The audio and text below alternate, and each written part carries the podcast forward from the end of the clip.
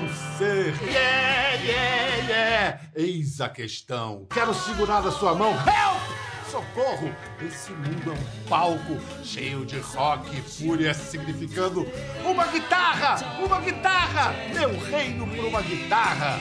Sim, há mais mistérios entre o século XVI e o XX do que supomos, mas se a música é o alimento do amor, deixe estar. Toca, Romeu! Talvez você já tenha percebido que tudo o que eu disse até agora foi um misto quente de frases e palavras de dois criadores geniais, Shakespeare e os Beatles. Um novo livro mostra agora o quanto há em comum nas trajetórias das duas maiores contribuições inglesas à humanidade, tirando o chá com leite. Will, o bardo de Stratford-upon-Avon e os quatro fabulosos de Liverpool. Shakespeare e os Beatles, O Caminho do Gênio, é a mais nova obra de um autor muito produtivo, um advogado que, enquanto enobrece a prática do direito, ainda arruma tempo para escrever e ou organizar um mínimo de dois livros por ano, sempre fazendo a gente pensar com graça, profundidade e leveza. E hoje ele chega aqui acompanhado de um músico que também não se limita ao dó-ré-mi, atuando na pesquisa, na memória e na divulgação do melhor da música o eterno titã Charles Gavan e o Beatle Shakespeare maníaco José Roberto Castro Neves. Salve, salve, Pedro. E aí, bitomaníacos do mundo. Que alegria estar aqui, Pedro. E adorei a tua introdução. Espetacular, pô. Maravilha. Mas o pupurri de, de citações de Beatles. Eu quero saber o seguinte: Charles Gavan, o, os Beatles e o Shakespeare são famosos no mundo inteiro né? não tem lugar, mas expostas lado a lado, as duas obras, cheias de analogias e coincidências. Por que, que ninguém pensou nisso antes, Charles? Essa é uma boa pergunta, mas antes tarde do que nunca, né, Pedro? Porque o José Roberto pensou nisso, nesse ótimo livro, interessante livro. Na verdade, tanto a, a obra de Shakespeare quanto a obra dos Beatles ela vem carregada de tanta emoção do começo ao fim, assim, e se destaca diante de tudo que existe, exatamente por isso e também por tratar de problemas e questões muito inerentes à nossa vida, independentemente da época na qual você viveu. É verdade. Inclusive diz, se diz que Shakespeare criou o ser humano como nós entendemos, né? A personalidade, Sim. o indivíduo, né? É, agora, eu, eu devo acrescentar aqui que alguém já pensou nisso antes eu preciso dar crédito a Antunes Filho, que em 1984 fez um Romeu e Julieta todo pontuado por Beatles, em que Julia Gunn fez a mais inesquecível Julieta, Julieta. inigualável. É é, e ali foi a primeira vez que eu vi, caramba, tem tudo a ver, né? Tem tudo a ver. Vem cá, é, ainda, Charles, qual foi a primeira canção dos Beatles que você ouviu e em que circunstâncias? Você consegue dizer? Eu consigo lembrar, assim, acho que foi logo no começo da banda, em 1962, e as gravações chegaram ao Brasil. Eu sou de 1960, né? então era pequeno ainda, mas anos mais à frente, até por conta da, da chegada da Jovem Guarda, Pedro, nós ouvimos Roberto Carlos, o que diretamente nos levava a ouvir Beatles. Então, nessa época, eu me lembro que eu ouvi Ticket to Ride, foi uma canção que me marcou muito, e essa canção que a gente estava cantarolando aqui antes de ligar as câmeras, que é All My Loving. Que é demais. Eu me lembro que eu era menino também, devia ter, sou de 58, devia ter cinco anos, por aí seis, e eu tinha uma irmã adolescente. Eu tenho uma irmã, não é mais adolescente, é, e ela passava as tardes trancada no quarto ouvindo I Wanna Hold Your Hand todo vapor. Eu adorava aquilo, entrava no quarto e ficava ouvindo com ela. E você, Zé, como é que foi que você foi aplicado aos Beatles?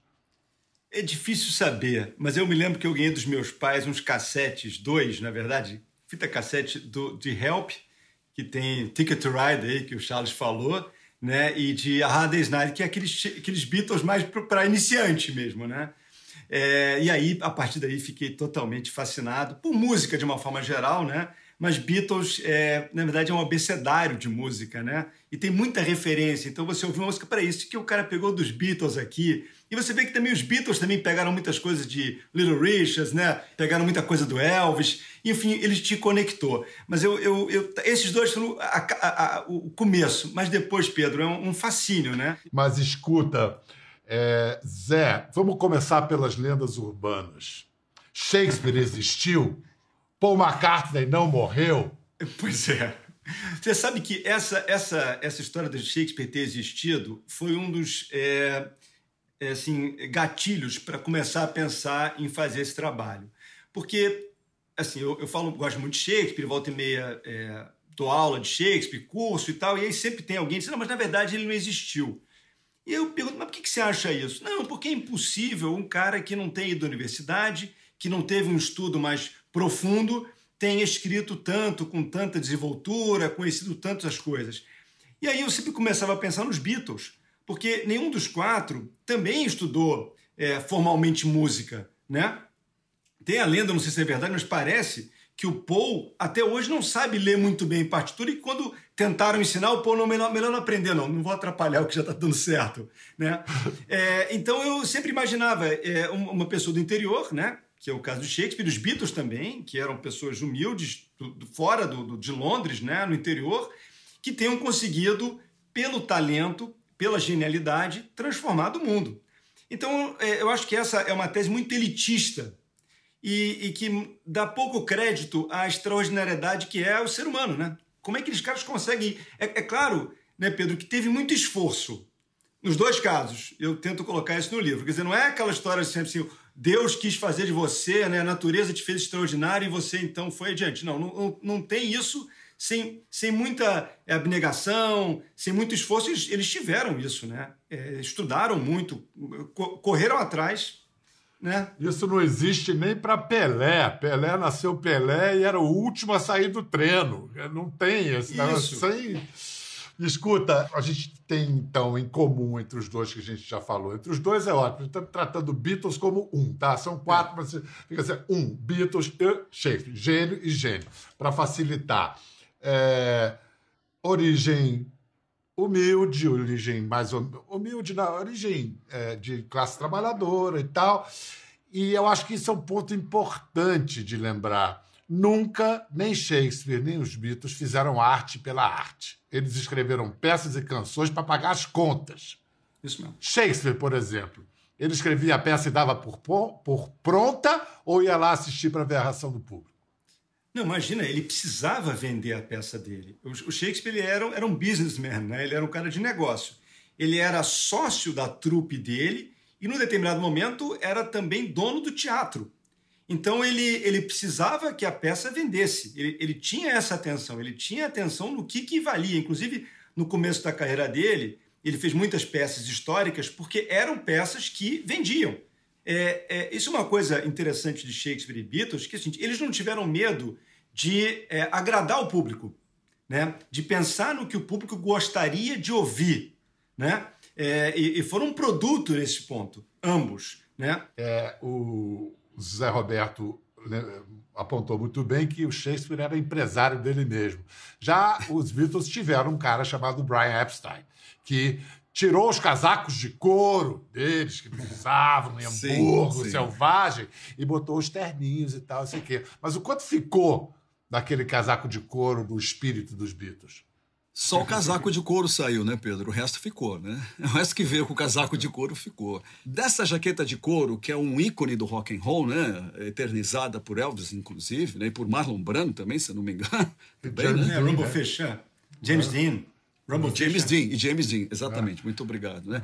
Ela simboliza essa rebeldia do rock and roll, esse inconformismo e também uma atitude de quem é muito jovem. Né? Os Beatles, no, no, na minha opinião, nunca perderam isso e mantiveram isso em alta no começo da carreira. Então, se eles vão voltam para a Inglaterra, dessa experiência que passam na Alemanha, ralando pra caramba, tocando a noite toda, dormindo todos no mesmo quarto, mal tinham o que comer, ganhavam quase nada, mas aquilo, na verdade, foi quase sim uma faculdade, aí sim, prática de, do que se deve fazer para chegar no, no êxito comercial, né? que é o que eles buscavam. Eu acho que, de alguma forma, é, o, o, Brian Epstein, ele reformatou a imagem dos Beatles para se encaixar naquela coisa dura que era o Império Britânico, né? que era a sociedade inglesa, muito dura ainda, muito reacionária, muito conservadora. Então, para entrar com esse discurso otimista e jovem, a imagem tinha que ser um pouco mais bem comportada. Então, acho que foi por aí que o Brian Epstein foi. Vamos ver então um registro precioso dos Beatles de 1964, eles fazendo uma paródia na TV inglesa da peça de Shakespeare, Sonhos de uma Noite de Verão. This man is Pyramus, if you would know. This beauteous lady, Thisbe. This man with lantern, dog and bush of thorn presented moonshine. This grisly beast here, lion is by name. Back to Liverpool. Oh, I fear my Thisby's promise is forgot. The Thisby. The Thisby. Gente, que delícia, que delícia. Sensacional. E, e eram uns meninos, né? Eram uns meninos. Uns garotos. Né? É, é, muito engraçado. É muito engraçado pensar, primeiro, que ele tinha. O Paul McCartney tinha 24 anos quando escreveu When I'm 64. Hoje ele tem 80, é um gato. Né? É, ele tinha 22 anos quando escreveu aquela música triste, que parecia de um velho amargurado, Yesterday. Incrível, né? Com 22 anos você não tem nem Yesterday. Com 22 anos você não tem passado, gente. Essa fase Sonho de Noite de Verão, é, Romeu e Julieta, essa é a fase teen. Ele trata de assuntos ligados à juventude. E os Beatles também, nessa fase da, da vida deles, eles escrevem sobre muitas questões, All My Loving, essas questões de, de, de garota. Depois eles mudam. É, quando, quando eles vão fazer Eleanor Rigby, por exemplo, que é um hino à solidão, não, não tem outro maior, né? Incrível também, uma música profunda, For No One, umas coisas de uma, de uma, uma profundidade incrível, né? É, já é outra fase que eles estão, já é outra cabeça. Né? A gente fez uma montagem é, com a cena do é, maior Romeu e Julieta já filmado, do Franco Zeffirelli, com os Beatles, duas obras de, da fase adolescente deles. Vamos ver. I gave thee mine before thou didst request it, I would it were to give again. Wouldst thou withdraw it? For what purpose, love? To be frank, and give it thee again. Close your eyes and I'll kiss you. Tomorrow I'll miss you.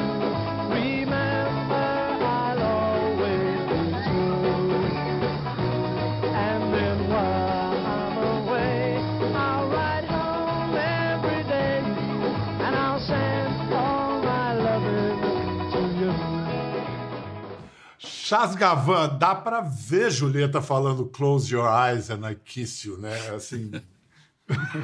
Olha, é uma... eu assisto essa cena, essa imagem deles na TV americana, se eu não me engano, norte-americana, né, Pedro? Eu me emociono toda vez que eu vejo isso toda vez que eu vejo essa imagem, assim, porque é, é uma carga de emoção, assim, difícil de segurar os sentimentos, né? Repleta não apenas de talento e genialidade, mas de muita emoção, que é o que são as peças de Shakespeare traz. E de fato tem muito a ver isso que essa, essa leitura muito interessante que José Roberto fez, né? De sincar, de relacionar, de ver semelhanças entre obras de Shakespeare e discos e canções dos Beatles. E, de fato, essa canção trata exatamente desse período da vida, né? A gente viu aí Romeu e Julieta, o, uh, o filme de Franco Zeffirelli, lembrando que Paul McCartney foi convidado para ser Romeu e recusou o papel. Ele ia fazer, ele conheceu Olivia Hussey, se encontrou com ela, mas depois ele declinou, né? Isso é fato. Eu vi esse filme acho que mais de dez vezes no cinema, né? É incrível. Então, claro, eu, eu acho que assim, isso que a gente está falando aqui, no primeiro momento, da minha vida, eu, eu entendi a primeira fase dos Beatles, que a gente está chamando aqui de juventude adolescência, né? De cara. Porque é uma música que é muito.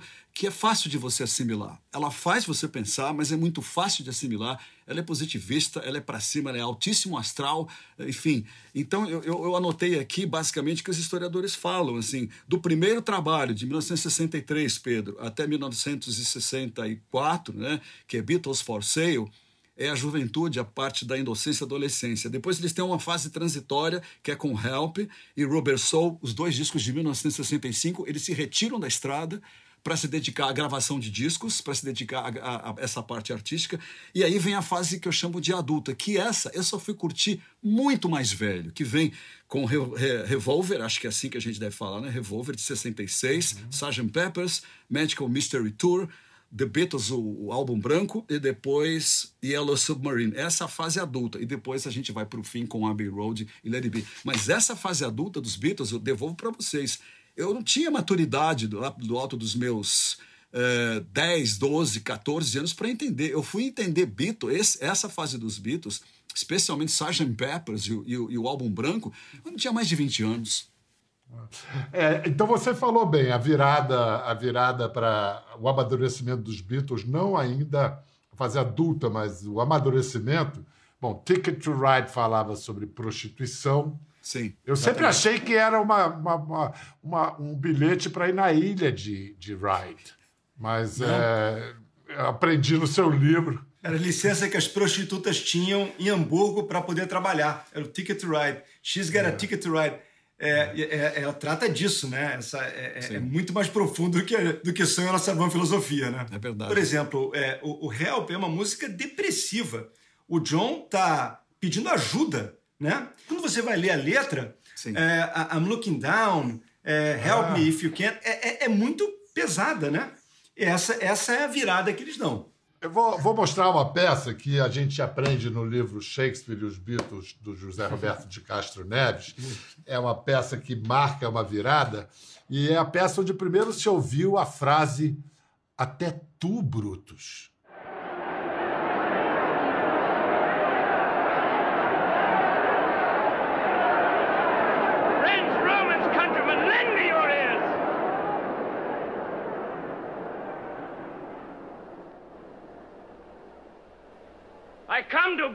Bury Caesar, not to praise him.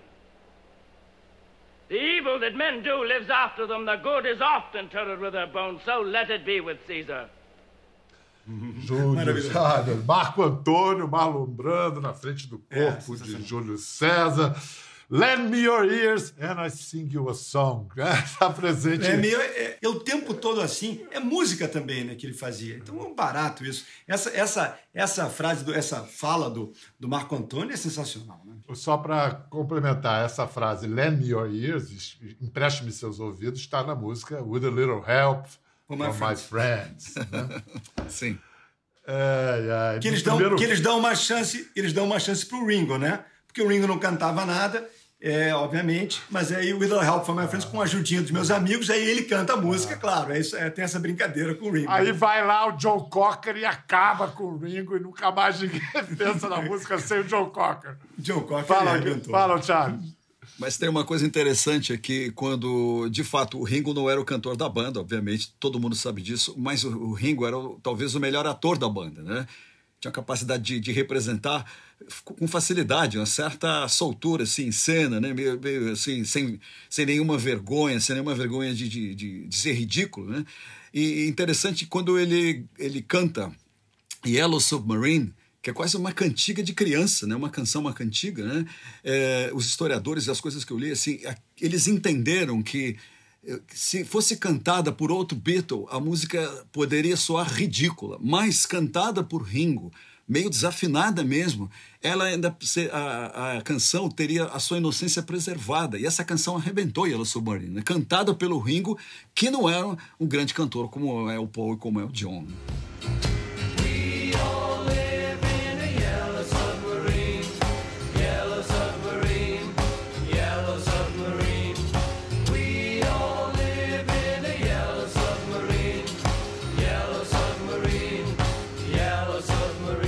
Olha só, e para mostrar que o Rigo era um grande ator, vamos contrastar com a canastrice de Paul McCartney em Hard Day's Night, aqui no Brasil, Os Reis do Iê, falando aquela frase linda do Hamlet: Oh, que esta tão sólida carne há de derreter e se fundir ao orvalho.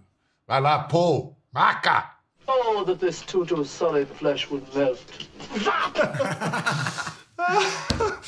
Então, Hamlet é o quê? É a, é a crise existencial, a expressão depressiva da obra de Shakespeare o disco análogo dos Beatles, ou as, ou as canções análogas dos Beatles a esse momento? É, é, é Rubber Soul, na veia, o Rubber Soul, No a Man, é, essas músicas que são. E, e, a, própria, a própria Ofélia, que canta I'm Looking Through You, é, é, é, é a alma de borracha. Charles Gavão, quanto o disco Rubber Soul deve a cannabis sativa? Acho que ele deve muito, viu, Pedro? Porque ele é conhecido como o disco da marihuana, o disco da cannabis, né? Porque a gente não pode também desprezar, e muita gente não vai gostar disso, mas até então, nessa toada de estrada, né? Ah, algumas inseguranças e outras questões psicológicas de cada um eram que meio que contornadas na base do álcool e na base do cigarro, né? Quando eles descobrem a maconha, a cannabis, a marihuana, chame do que quiser, né? quando o Bob Dylan apresenta para eles e diz, Bob Dylan, está no, nos livros, né? O Bob Dylan, quando os conhece pessoalmente, fala: Eu odeio cigarro, mas gosto de maconha. Ele fala isso e apresenta para eles. E eles passam a fumar. Então, esse disco, resumindo, o Rubber Soul, é apelidado nos bastidores como o disco da maconha, da marihuana, da cannabis, né? Assim como o álbum que viria a seguir, o Revolver, é, foi apelidado como o disco do ácido porque depois disso entrariam drogas mais pesadas, a gente pode assim dizer, LSD e outras drogas que eles começaram a tomar para expandir, para expandir a mente, né? E a gente também não pode ser aqui é, conservador ou moralista para dizer que ah, ah, isso não tem nada a ver. O próprio Paul falou assim que ele, ele era um cara que tinha muito medo de drogas. Ele foi o último a tomar LSD, ele tinha receio disso, que é uma droga pesada, você pode não voltar de repente, né? Tem relatos de pessoas que tomaram LSD e nunca mais voltaram ao estado normal. Mas Paul dizia, administrado, ele fala da maconha especificamente, administrado de uma maneira inteligente, ela me ajudou a compor. Os assuntos mudaram de cor. Ele fala isso, os assuntos mudaram de cor. Eu comecei a enxergar muito mais, assim, comecei a escrever mais e os outros Beatles também, né? Ô, Zé Roberto, no jardim de Shakespeare foram encontrados cachimbos com restos de cannabis. Que bandeiras maconhísticas, que bandeiras canábicas há de, na obra de William Shakespeare? Não, ele, ele, ele não, não, não fala é, de maconha exatamente, né? Mas, por exemplo, em Romeu e Julieta, é, que é uma obra que fala muito da juventude, tem muito a questão da droga. Né? O, o, o Romeu lá ele compra do Boticário veneno proibido. A conversa do Romeu com o Boticário é uma conversa que de um garoto com um traficante ali na beira da favela para comprar a droga dele. Ele fala, me dá isso aí, eu não estou comprando não, mas é ilegal, mas não importa aqui o dinheiro, né? E é uma conversa que podia ser, ser transferida. E a própria Julieta também, né? Ela, ela experimenta do veneninho que é dado pelo, pelo Frei Lourenço também, né? Pra, também tem essa, essa, essa brincadeira.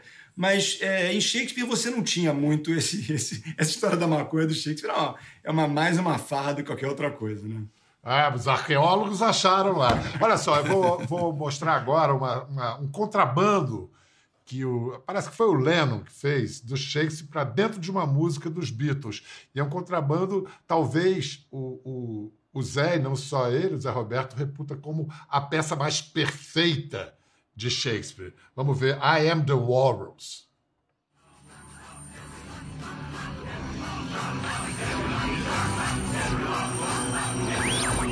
Slain. Thou hast slain me. Villain, take my purse.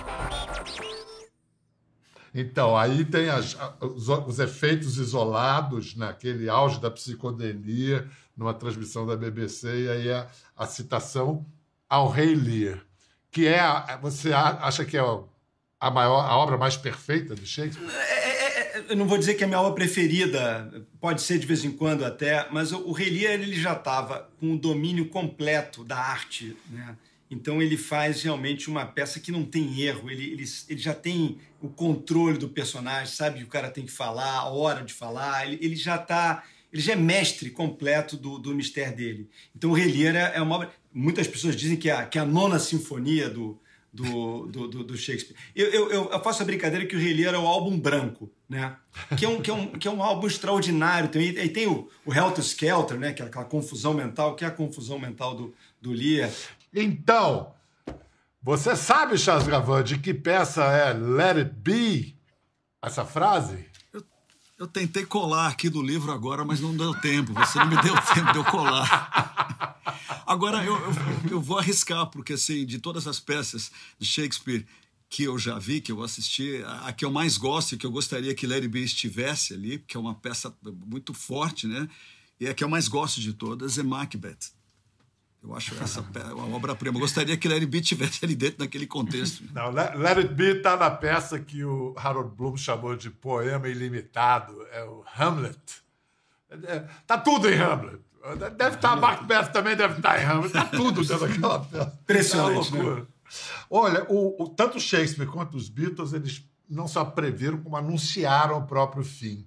Para você, Gavan, os Beatles souberam acabar? Eles souberam que, ó, pronto, é isso, não dá mais? Sim.